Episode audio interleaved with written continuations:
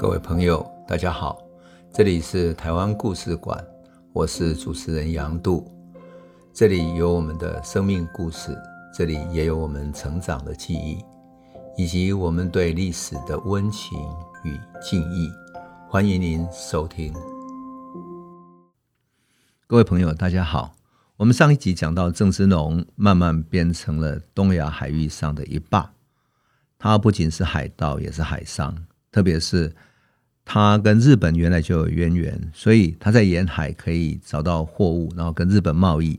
当然，他就取代了荷兰人的贸易的位置，让荷兰人非常不愉快，所以跟他发生战争。可是也打不败他。这一股强大的势力，让福建的官方也不得不正视他。既然不能打败他，那就不如我招抚他吧。于是，他们派出了福建左布政使蔡善济。蔡善济是谁呢？蔡善济早期在泉州啊当官，在记载里面说，他在泉州当官的时候啊，有一天在屋子里头看书，可是他的房子外面有小孩子很顽皮，在那里玩着丢石头，东丢西丢，然后丢的，然后飞过墙上之后丢到他的身上来了。这一丢不好了，所以他官府里面的人就冲出去外面把小孩子拉进来，一拉进来一看是一个很可爱的小孩，白白净净，然后长得秀气，又身材又英挺的一个小孩子。后来爸爸听到消息跑来了，跟他说：“哎呀，真抱歉，就这个小孩。”他居然没有责怪这个小孩，说：“此宁心而也。”哎，这真是一个可爱的孩子啊！于是。这个人就是蔡善济，而那个丢石头的小孩就是郑芝龙。这个故事已经传说出来，所以他们就说让蔡善济这个对于郑芝龙有一点人情的来跟他打交道。郑芝龙也很有意思，因为郑芝龙极度在把官方打败的时候，他并不追杀他们，甚至于故意放他们走，让他们走，然后让彼此留下一点余地。因此，蔡善济来招抚的时候，既然有过去的交情，他就愿意招抚。双方约定了有一天呢，郑芝龙上岸，然后穿上囚服，就是囚犯的衣服，自己绑上绳子，走去官府投降。可是郑芝龙要这么做，他的一帮兄弟，几万人的兄弟怎么办呢？换言之，郑芝龙不是只有自己一个人去投降啊。他可要想想后面的那些兄弟怎么办？他为了他的人情走了，可是兄弟谁来带领呢？海盗头子一走，那些小海盗是不是要各自成为一股势力，然后到处烧杀去投去找生存的路呢？所以这其实是一个很危险的事情。可是蔡善济实在是一个读书人，是一个当官的读书人，所以他不知道郑芝龙真正忧心的就在于说，他如果招安之后，这些部下全部遣散离开，一定会天下大乱。而他自己呢，一无所有，所以他要投降，一定要被官府拿出来一个名分，让他可以去把这些兄弟们安抚下来，就像《水浒传》里面一样啊。哪一个招安不是有交换条件的？一定要有一个交换条件，他才会乖乖去被招安嘛。结果呢，蔡善济都没有，因此郑芝龙要去投降之前呢，他觉得这样下去不行了，终究没有去制制服绳子去投降。最后，他仍然带着他的兄弟离开了。就这样子，没有办法了。最后，有人告诉福建巡抚熊文灿说：“你还是继续找人去谈判吧，啊，许他一种条件。”最后，终于顺利招安了。那么，郑芝龙依然是他作为海盗头子一样的哈，被招安了。但是他得到了一个官位。可是，对于熊文灿来讲，他这个把人把海盗招安之后，许他官位，这很难讲。怎么办呢？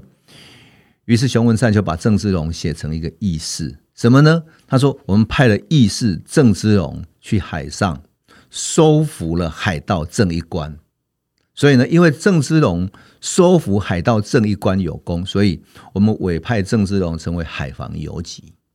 那明朝皇帝根本搞不清楚郑郑芝龙跟郑一官根本是同一个人，结果就真的同意了啊，官官官位就派下来了啊。”就真的派下来，所以在历史记载里面说，这个郑芝龙收服海盗郑一官，好像是一个传奇一样啊！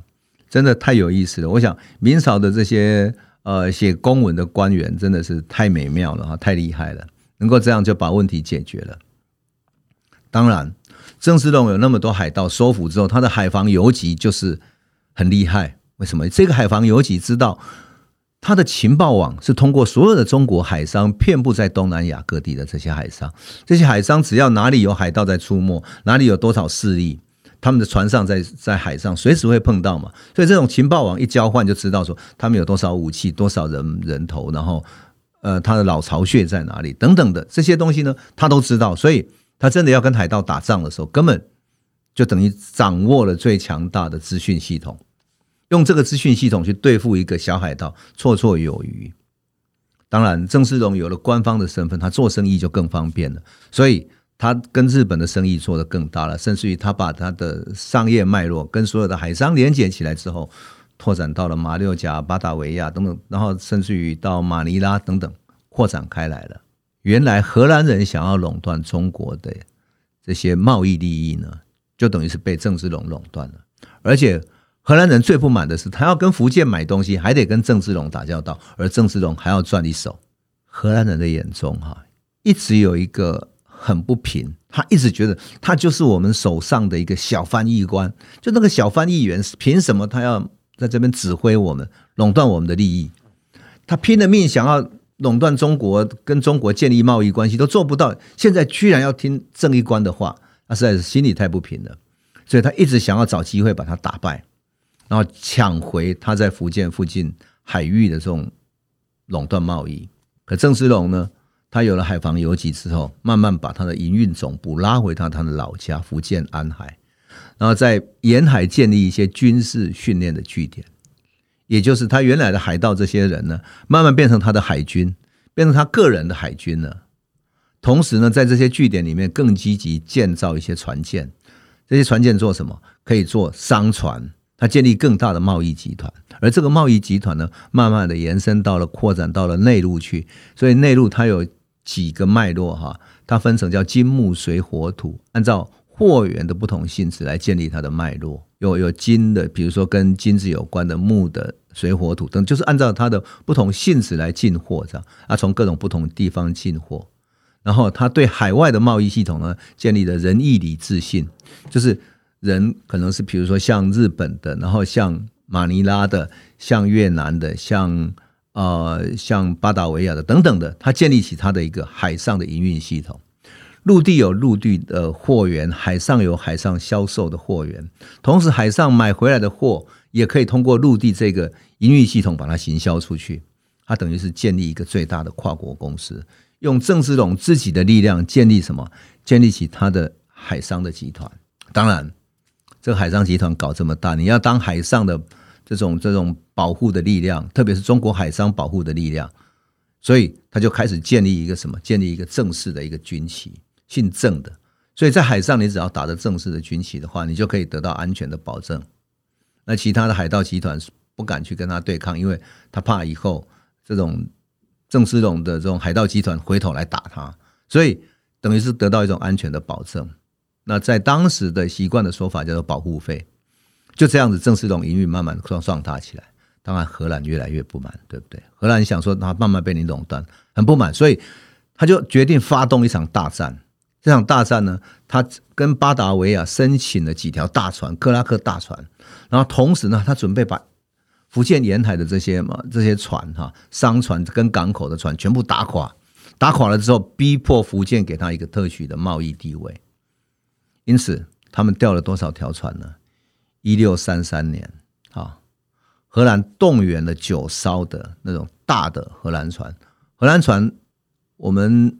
上次有讲过，它的船大到，呃，整个从船头到船尾可以有五十公尺啊，然后船的船底的最到桅杆最高的地方也是将近五十公尺，然后它的两边有各种炮，每一边的炮至少有十门或者是十二门等等，两边这样子有九艘这样的大船，等于是他准备用大船来沿岸去烧杀。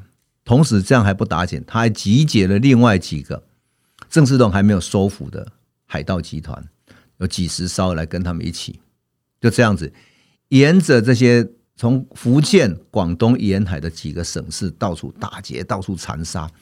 那因为他的炮很大嘛，所以他到达一个港口的时候，就对着港口里面的这种中式的帆船，无论它是商船或者是战船等等，他全部把它轰轰掉了，完全是毁灭性的战法，一种破坏性的毁灭战。他的目的就是要迫使明朝根本没有船、没有战船可以出来还手。他压迫明朝只有一个条件：完全开放自由贸易，而且不许协商。如果你不开放自由贸易，不愿意同意这一点，那么你还想跟我协商？算了，我就继续打到不绝不停止。福建巡抚哈，那时候叫周维廉这个人，他本来瞧不起说郑芝龙，为什么？因为郑芝龙没有读过书，不像这些书生啊，考进士出身的。那他呢？又是海盗出身，所以周围人本来瞧不起他，可是又怕他在海边做大，所以故意派他到福建山区有人作乱的那些盗匪，派他去平乱。好，郑世龙没有办法，他已经当官了嘛，不得不听上面的命令。好，可是呢，他海上的这些地盘依然有他很多兄弟帮他护持着哈。可这个时候，周围人也没办法了，因为海上所有的官方全部都被打垮了，没有办法了，他就来拜托郑芝龙，把他从山区调回来，说：“好，整个福建的海上的这种指挥权全部交给你，你来对付他们。”郑芝龙重新掌握了这个海权，好像一条龙回到大海一样，开始他的兴风作浪。可是他根本没有一开始就准备那种那种让荷兰感到恐惧。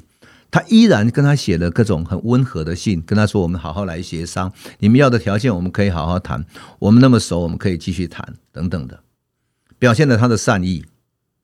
可是他私底下开始调动全福建海上所有的兵力，慢慢在厦门一带集结。同时，他叫那些造船，他原来那种造船配合的海盗造船的那种各地船厂，开始造火船。那火船跟一般的商船不同，是比较小的船。”那种小船是什么呢？专门作战用的船，专门作战用的船呢，是船的前头呢放了很多易燃物啊，比如说汽油、煤啊、炸药的粉等等的硫磺粉等等，然后让它可以很容易燃烧爆炸。那这个船是干什么用的？专门作战用的，作战来来烧对方的船的。当然，它也配备了很多战船，甚至于跟英国买一些新式的大炮。配备在船上，准备作战。郑芝龙部署好了之后，在一六三三年，当荷兰船九艘大船，还有一些海盗船停在金门廖罗湾的时候，那场海战开始了。有一天清晨的时候，郑芝龙看到起风了，而那个风向呢，恰巧他的船可以顺着风吹过去。我们都知道，海战的时候，如果你要烧对方的船，你得要风向烧向对方。而不是烧向你这边。如果你逆风的话，反而烧向自己，那是没有用的。所以那一天顺风的时候，他的船悄悄黎明的时候，海风吹起来，他的整个船队上百艘的火船，然后整个慢慢的从海面上出现了之后，很快的、迅速的航向荷兰大船。同时，后面集集结了百来艘的这种商船、战船等等的，他全部都动员了之后，把它变成战船，然后开始攻打这些火船呐、啊，冲到荷兰战船的底下去，因为它很高啊，所以他就很快冲到荷兰战船底下去。更有意思的是，荷兰的长官普特斯曼根本就不理他，你知道，他他一开始看到海上他的船出现的时候，还不理他，他觉得就这些小船，我大炮一打，全部把它轰光了。所以他就说，叫他的船全部都等在岸边等着，他准备开炮轰炸他，把他们炸平。想不到他根本没有等来那些船停下来跟他做炮战，没有，那些船一路飞过来，飞奔而来，顺风吹过来，然后那些小船，特别是火船，开到了船舱底下的时候，他是直接用一个。有倒钩的叉子插到他的船体上，那时候都是木造的船，所以插进去之后就勾起来了。勾起来之后，把点燃那个火船上面的火药，船就开始烧了。那这时候呢，他船上的开船的人哈，一个人或者两个人那种开的那种小火船，就赶快要跳船嘛。他身上绑着什么当他的救生圈呢？古代可没有救生圈，对不对？他就绑那种竹筒子。我们都说竹筒竹筒子，如果说把那个呃整个没有打开来的话，它就像一个气筒一样，所以他身上绑几个竹筒子，跳水，然后就这样逃生去了。于是那个船小船就开始爆炸，一条不够，两条、三条，就一百多条这种火船这样攻过去的时候，冲到克拉克大船的底下。当克拉克大船的底下开始烧，如果它烧破一个洞，就非常危险。为什么？不只会漏水，而是因为它上面本来就有大炮，所以船上装了许多的火药。当这个船开始燃烧之后，这些火药会整个大爆炸，也就是它的炮弹后面的那些炸药，整个大爆炸之后，整个船就爆开来。我曾经在荷兰的啊博物馆看到火船大爆，就是他们的克拉克大船爆炸那种灰灰烟灭的那种场景哈。炸开来之后，整个船像炸成两边，然后船尾开始斜了，斜了之后，他的船员爬到那个高高的船尾上，想要跳船，想要逃生啊！那种场景真的非常的悲壮，没有错，那种悲壮的场景就发生在一六三三年的廖罗湾。郑世龙用他的火船，用他的战士们去攻打荷兰的克拉克大船，彻底的把那些大船炸开来，一条、两条、三条之后。荷兰感到害怕了，他感到害怕了，他想这样战下去绝对是死路一条。他从来没有碰到这种亡命的打法，而且郑芝龙给他们的那些战士的命令是什么呢？他说：“你只要烧毁一艘快船，就是荷兰的小的快船，就赏银两二百两；你杀一个荷兰人的头颅，赏银五十两。所以每一个士兵从船上整个能够能够用铁钩子勾到那种荷兰船上，就爬上去就拼命的杀。”荷兰人没有看过中国人这种打法，他一直觉得明朝的士兵是很弱的，没有想到这种这样的打法。这一打下来啊，荷兰人知道糟糕了，快逃，因为他绝对打不过，所以他就普特斯曼就马上命令赶快把锚全部切断，然后所有的绳索切断，快逃，往外海快逃。而那些海盗当然已经早就逃了，早就被打败了。于是他们逃出去五条船，而三条船已经在。廖罗湾爆炸了，那五条船回头一看，好像有一条船还在燃烧，好像还可以救，没有整个破掉。于是又有一条船开回来，把那条船旁边的那些呃中式帆船呢，赶快撞开，完了战船再撞开，撞开之后，带着他那条船就赶快往往外海逃去了。这一逃，他们逃回到台湾，只有讲一句话，他们给巴达维亚写一份报告说，我们所有的战船全部重伤。我们损失了三条，还有一条大概接近毁灭了，其他的都受重伤。从此后，我们再也没有能力，再也没有能力去中国附近作战了。你不要再笑我们，不要再命令我们去中国，逼迫他们开放贸易。他只有讲一句话说：我们战船比他大，可是真正作战起来，我们打不过他们，因为他们有非常长久的战术，他们很能作战。这种战争的方式，我们必须停止。这个就是郑芝龙和荷兰的1633年最著名的海战，而这场海战改变了历史。它改变什么样的历史呢？对历史来讲，它有什么样重大的意义呢？我们等到下一集再来诉说。这里是台湾故事馆 Podcast，我们每周一、周五会固定更新。新的台湾故事，请随时关注台湾故事馆粉丝页，按赞并分享。最后，我们工商放送一下：若你对本节目有兴趣，可以购买纸本的《有温度的台湾史》，更方便您阅读。本节目由中华文化永续发展基金会制作，连震东文教基金会赞助。